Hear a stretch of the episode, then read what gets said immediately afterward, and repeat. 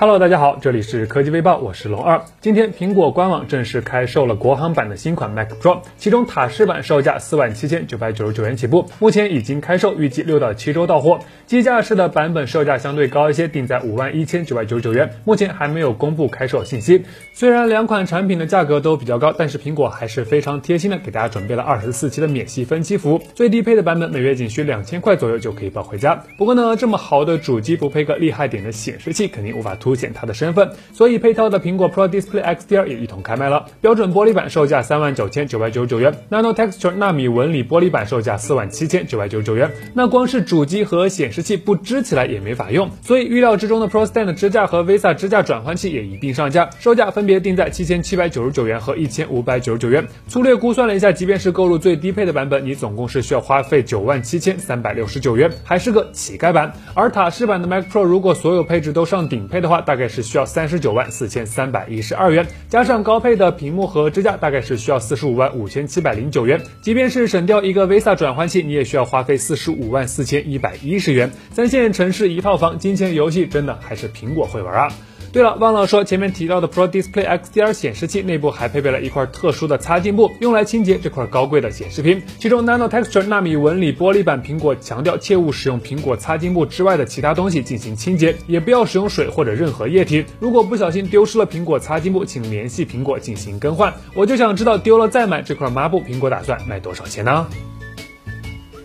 按照计划，二零二零年的 CES 大展将于一月七日在美国拉斯维加斯正式拉开帷幕。此次大展除了时隔二十七年的苹果将重新参展之外，也有不少国内的厂商参加。现在有外媒就曝光了一张小米 CES 二零二零活动的预告海报，海报中写到 Special Products Launch Event Only for Innovations，以创新之名发布特别的产品。同时在配图中还可以看到一款手机的轮廓，将图片进行加亮处理后，甚至还出现了 Mix 字样。看样子这次小米要展出的很有可能就是传言了很。久的小米 Mix 四了，新机预计会用上屏下隐藏式摄像头技术，在外观和配置等多个方面带来突破。当然，此前小米预告过的双折叠屏手机以及一百瓦的快速充电，也有可能出现在本次大展上，拭目以待吧。此前有消息称，vivo X30 5G 将搭载三星 Exynos 980处理器。现在有网友就放出了一张该机的跑分信息。从截图中可以看到，新机的型号为 V1938T，综合得分三十二万六千零二十九分，其中 CPU 得分十一万六千八百三十八，GPU 则是跑出了八万八千四百五十九分的成绩。相较于网上曝光的骁龙七六五 G，三十万左右的成绩优势还是比较明显的。据了解，三星 Exynos 980是一款集成 5G SoC，支持 SANSA 双模 5G 组网，峰值下行速率为二点五五 G。Bps，同时在 ISP 和 AI 能力方面，Exynos 980也有着一定的升级。综合此前的消息来看，vivo X30 将包括 X30 和 X30 Pro 两款机型，正面采用类似 vivo S5 那样的超小孔径挖孔屏，后置潜望式超长焦四摄，支持最高六十倍超级变焦，内置四千五百毫安时电池，分别支持二十二点五瓦和三十三瓦的快速充电。目前 vivo 官方已经确定该机会在十二月十六日在桂林正式发布，各位感兴趣小伙伴不妨关注一下。小米在很久之前就已经被冠上了杂货铺的称号。现在一款来自小米的最新专利可以说是非常有趣了，因为这是一款矿泉水瓶的外观专利。可以看到，申请人为北京小米移动软件有限公司，发明人黄苏燕和何春妍。外观设计的产品名为矿泉水瓶，用于盛装液体。看样子，小米是打算生产并销售矿泉水了。也就是说，如果不出意外的话，我们很快就能喝到年轻人的第一瓶矿泉水了。至于是入口甘甜还是入口香浓，还真不好说，期待一下吧。魅族最近几天一直在玩挤牙膏式的文字游戏，预告 OMA 与暗沉师。今天魅族官微进一步放出消息称，如何才能成为魅族官方样张摄影师？占坑十二月十三日解答。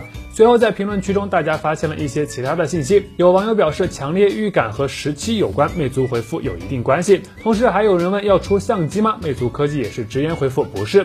于是有媒体猜测魅族这是要发布全新的拍照功能，而且该功能很有可能在魅族十七上首发搭载。综合此前的消息来看，魅族十七将于二零二零年春季发布，搭载骁龙八六五移动平台，支持 SANSA 双模五 G 网络，是魅族品牌的首款五 G 机型。当然了，除了性能之外，魅族十七的外观也是备受关注。魅族一直都在坚持上下对称、无刘海、无水滴，同时也没有挖孔的设计。但在即将到来的二零二零年，挖孔屏似乎已经成为了主流的趋势。那在这种大环境下，魅族会如何抉择？魅族十七应该能给出一定的方向，拭目以待吧。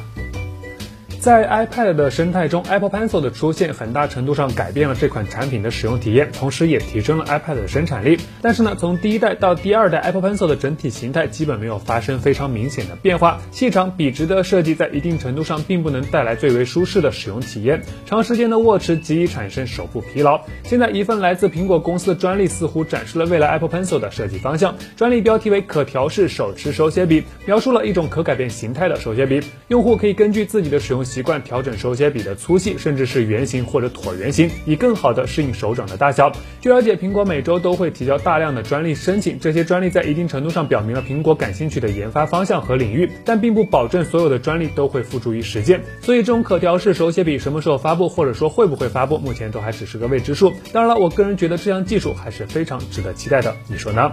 好了，那以上就是本期视频的全部内容了。点击订阅关注魏哲，每天都有新内容。我们下期视频再见喽。